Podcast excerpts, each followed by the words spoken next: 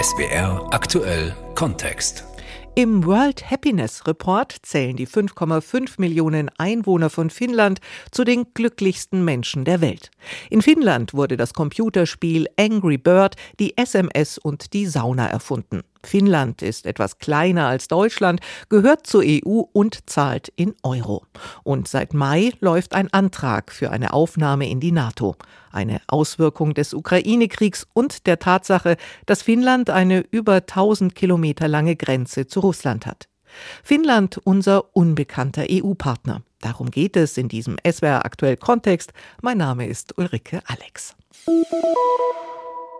Wendepunkte. Lange Nächte in Tampere. Ein Prolog.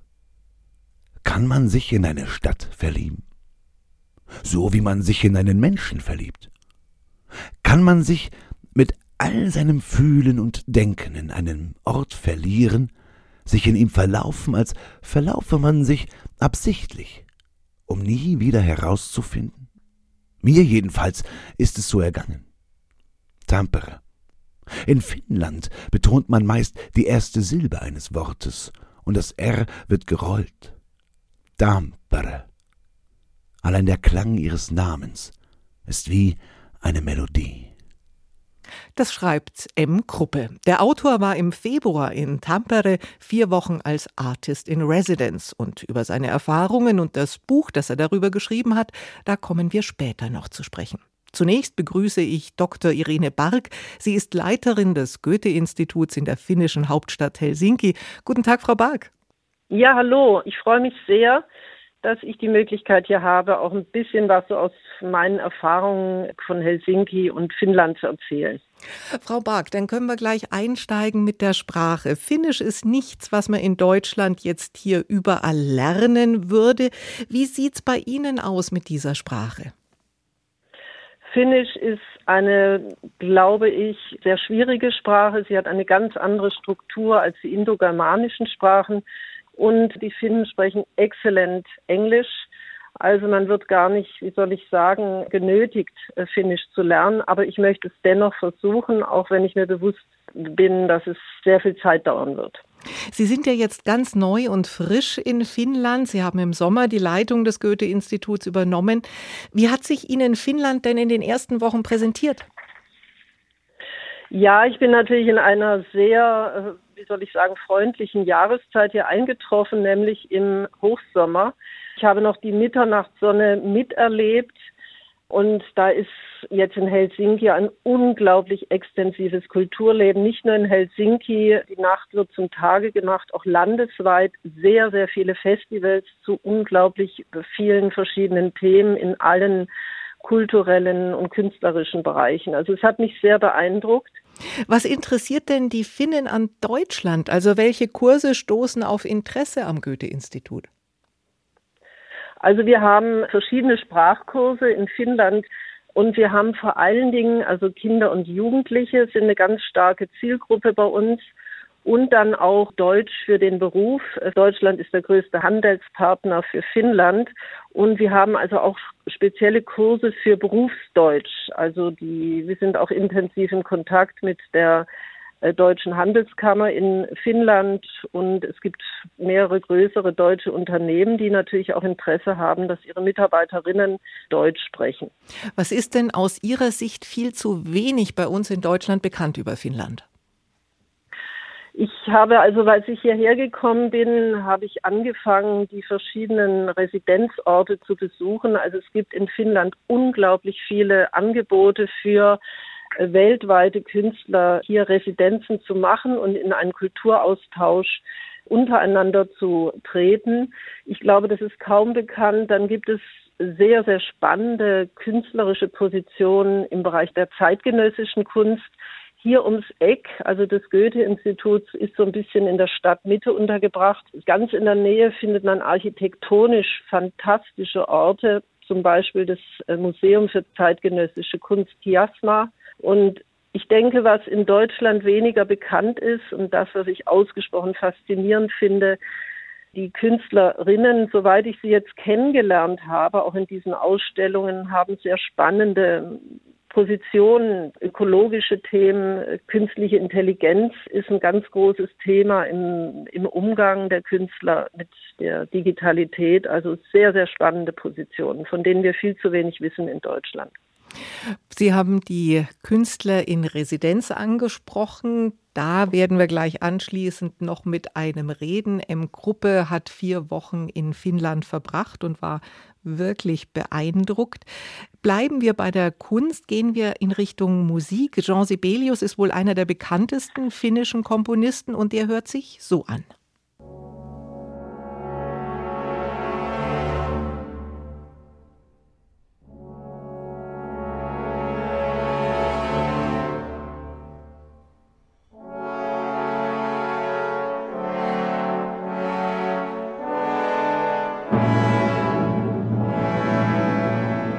Soweit die Sinfonie Finlandia. Aber die Finnen, die können sich auch so anhören.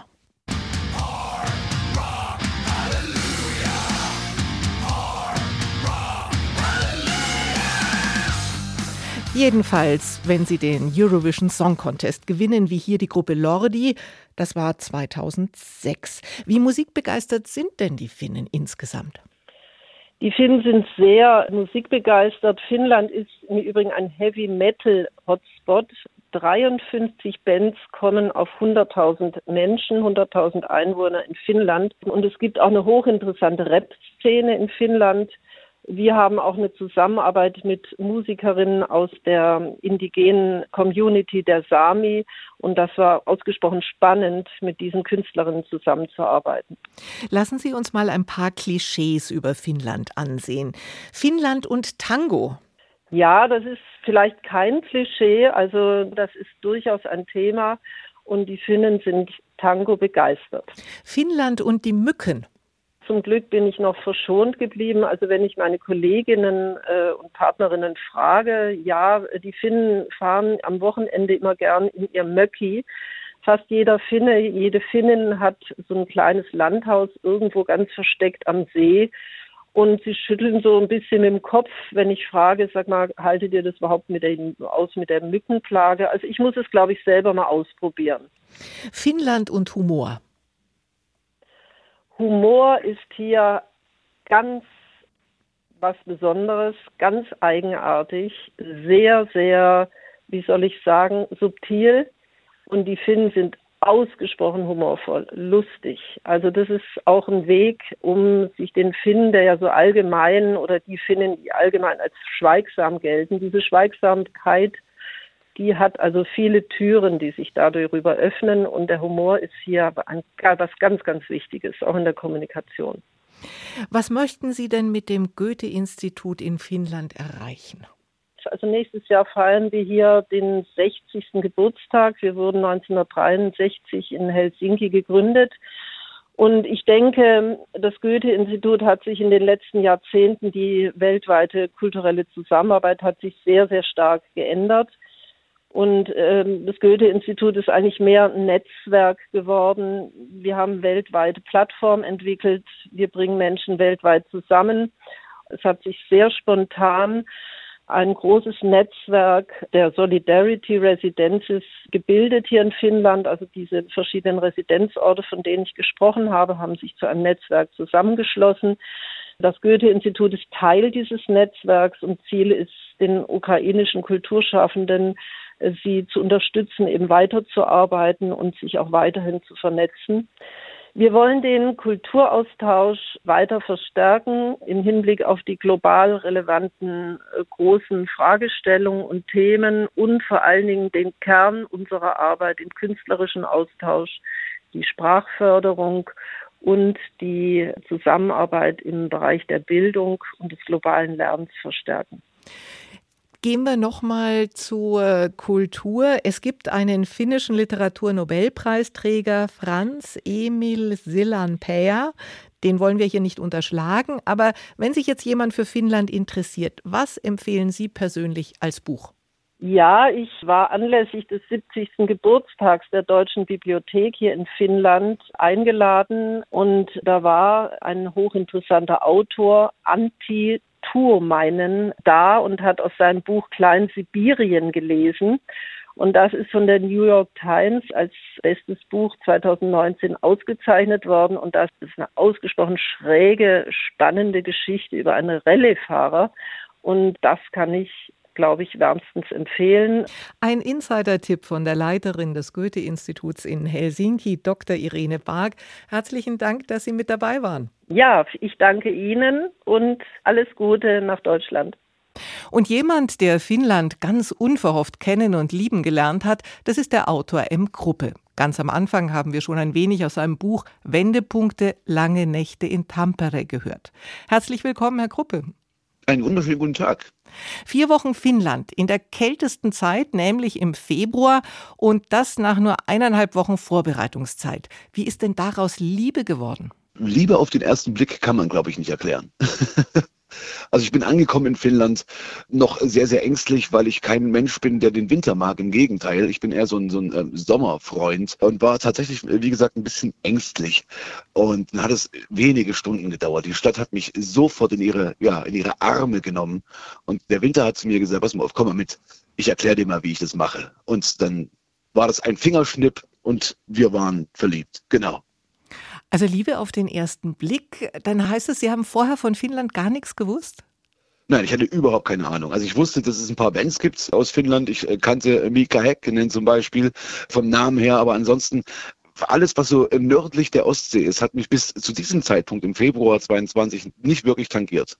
Mika Häkkinen, der Rennfahrer. Was für Menschen haben Sie denn getroffen? Äh, ich habe äh, tatsächlich äh, leider relativ wenig mit wirklichen echten Finnen zu tun gehabt, sondern mehr mit den in Tampere lebenden Deutschen. Allerdings hatte ich auch einige Lesungen im Deutschen Kulturzentrum zum Beispiel in Tampere, im Haihara, das ist das Kulturhaus in äh, Tampere, beziehungsweise an Schulen.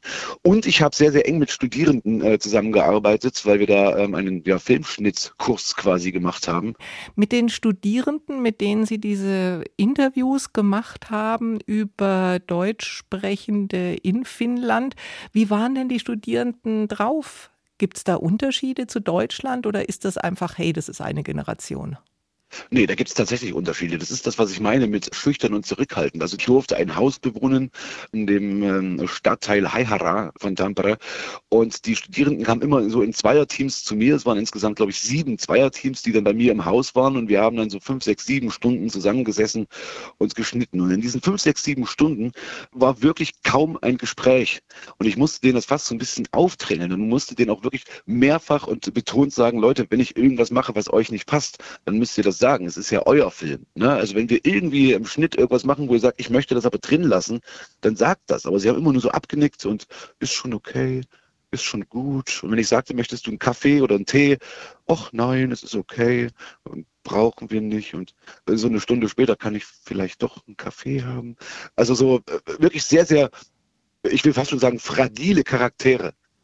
Und haben Sie diese fragilen Charaktere auch mal anders erlebt? Also vielleicht in so einer Feiersituation? Hätte ich gerne tatsächlich. Allerdings war es ja im Februar so, dass es ja Lockdown-bedingt beziehungsweise Corona-bedingt noch so war, dass die Kneipen alle spätestens 18 Uhr zumachen mussten weil Corona offensichtlich Öffnungszeiten kennt. Äh, wir waren das ein oder andere Mal tatsächlich in Restaurants und waren essen. Da gab es dann schon auch sehr, sehr äh, lockere Gespräche, aber so richtig Feiersituationen und ausgelassen habe ich keinen von denen erlebt. Ja, das mag wirklich an diesem besonderen Februar gelegen haben. Einerseits Corona und auf der anderen Seite war das auch der Beginn des Ukraine-Krieges. Finnland hat eine über 1000 Kilometer lange Grenze zu Russland. Wie haben Sie das da empfunden? Wie war die Stimmung nach Anfang des Ukraine-Kriegs? Also tatsächlich äh, wusste ich davon nichts. Ich glaube, das war der 14. Februar, wenn ich mich äh, richtig erinnere. Und ich lief gerade von meiner Bushaltestelle quasi zum Kulturhaus und sah auf dem Marktplatz von Tampere ganz, ganz viele Menschen und Megafon-Stimmen äh, quasi und viele, viele Fahnen, blau-gelb, wo ich erstmal überlegen musste, was ist denn das? Und äh, habe überhaupt nicht so richtig verstanden. Natürlich wurde Finnisch gesprochen und viel Russisch, was da los ist. Und habe dann irgendwie mein Handy geguckt und habe erfahren, tatsächlich ist das, was ich zwei Tage vorher noch zu meinem Verleger am Telefon gesagt habe, das wird der Typ nicht wagen. Eingetreten. Und es war tatsächlich eine Atmosphäre von ängstlicher, zurückhaltender Beobachtung, würde ich es jetzt mal nennen, überall, wo man hinkam. In Kneipen, im Kulturhaus. Ich hatte an diesem Abend die Lesung eigentlich heitere Lyrik und hatte tatsächlich überlegt, können wir das jetzt machen? Kann ich hier jetzt lustige Gedichte vorlesen von Heinz Erhardt oder von ähm, Erich Kästner? Und wie haben Sie sich entschieden? Ja, ich habe es dann gemacht, weil ich dachte, wie, Humor ist, wenn man trotzdem lacht, um es mit Tucholsky zu sagen. Und habe dann gesagt, Leute, wir, wir können uns jetzt hierher setzen und können darüber diskutieren und können jetzt alle die Mundwinkel nach unten ziehen. Oder wir gucken, wie wir mit der Situation umgehen. Und wenn wir jetzt alle nicht mehr lachen, ist ja auch nicht cool. So, also dann ne, lasst uns jetzt hier irgendwie eine schöne Lesung haben, eine schöne Zeit haben und hinterher dann äh, vielleicht auch Gespräche äh, führen. Und wie kam das dann an? Das kam gut an auf jeden Fall. Ich glaube, die da war kein Mensch im Publikum, der irgendwie meinte, äh, finde ich jetzt doof, gehe ich jetzt raus. Nein. Und gibt es finnische Besonderheiten? In Ihrem Buch schreiben Sie, dass die Finnen so gelassen sind. Finnland und Stress. Finnland und Stress. Ich habe Stress tatsächlich jetzt hinsichtlich der Menschen, die da leben, nicht wirklich erlebt. Also sowohl in Bussen oder in der Bahn. Ne, in Deutschland ist es so, man, man äh, steigt in den Zug ein, setzt sich also auf seine Zugnummer und hat man keine, äh, sitzt man da und lauert und dann kommt irgendjemand, der sagt, das ist aber mein Platz, den habe ich aber gebucht. Und dann entstehen so, so Diskussionen. Das gibt es da in Finnland nicht. Ne? Man sitzt da und guckt und, und dann wird man freundlich vielleicht darauf hingewiesen, entschuldigen Sie, Sie sitzen eventuell, aber ich kann mich auch da drüben hinsetzen. Das klingt sehr, sehr angenehm. Auf jeden Fall, auf jeden Fall. Auch ein Grund, weswegen ich mich äh, sehr schnell in Finnland verliebt habe. Ja. Ist denn das auch was, was Finnland für Sie besonders macht?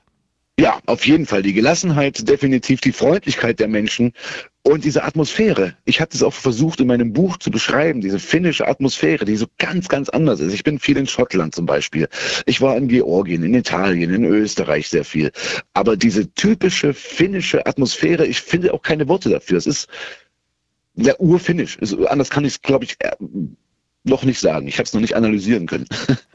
Wie sind Sie denn als Deutscher aufgenommen worden in Finnland? War, das überhaupt, war das überhaupt Thema? Ja, das war also ein ganz großes Thema. Egal, wo ich zum Beispiel gelesen habe, war immer, also auch in Schulen, an Grundschulen zum Beispiel, kam irgendwann die Frage, na, Sie sind ja jetzt so und so alt, der Gruppe, wie, dann sind Sie ja noch in der DDR aufgewachsen. Wie war denn das für Sie? Also das ist so ein ganz, ganz großes Thema offensichtlich für Finnland oder für Menschen, die in Finnland leben, immer noch. Wie war das zu DDR-Zeiten? Wie haben Sie die sogenannte Wende erlebt? Also die sind sehr, sehr interessiert, ja. Und manchmal sieht man ja viele Dinge von außen deutlicher, wenn man als Fremder durch die Städte geht. Was hatten Sie für einen Eindruck Finnland als Sozialstaat? Also man sagt ja, dass es in Finnland keine Obdachlosen gibt. Ne, es gibt ja dieses Programm, dass man seit 2009 versucht hat, die Obdachlosigkeit und das auch sehr, sehr erfolgreich zu bekämpfen, aber dass es keine Obdachlosen gibt, das stimmt nicht. Ich war in einer Sozialstation, hatte da ein Interview geführt mit leitenden Personen und äh, es gibt, ich glaube in Tampere etwa 300 und es gibt auch Menschen dort, die zwei, drei Jobs machen, weil sie sonst ihre Miete nicht bezahlen können. Wenn Finnland ein Lebensmotto hätte, wie, wie hieße das? Oh Gott, oh Gott, da bin ich jetzt aber wirklich ähm, auf den Fuß getreten. Wenn Finnland ein Lebensmotto hätte, ich glaube, alles kommt, wie es kommen soll. Ein wirklich treffendes Schlusswort finde ich. Herzlichen Dank, M. Gruppe, Autor des Buches Wendepunkte, lange Nächte in Tampere. Ich bedanke mich. Kitos, wie man in Finnland sagt. Vielen Dank. Tschüss. Und das war der SWR aktuell Kontext Finnland, unser unbekannter EU-Partner. Mein Name ist Ulrike Alex. Vielen Dank fürs Zuhören.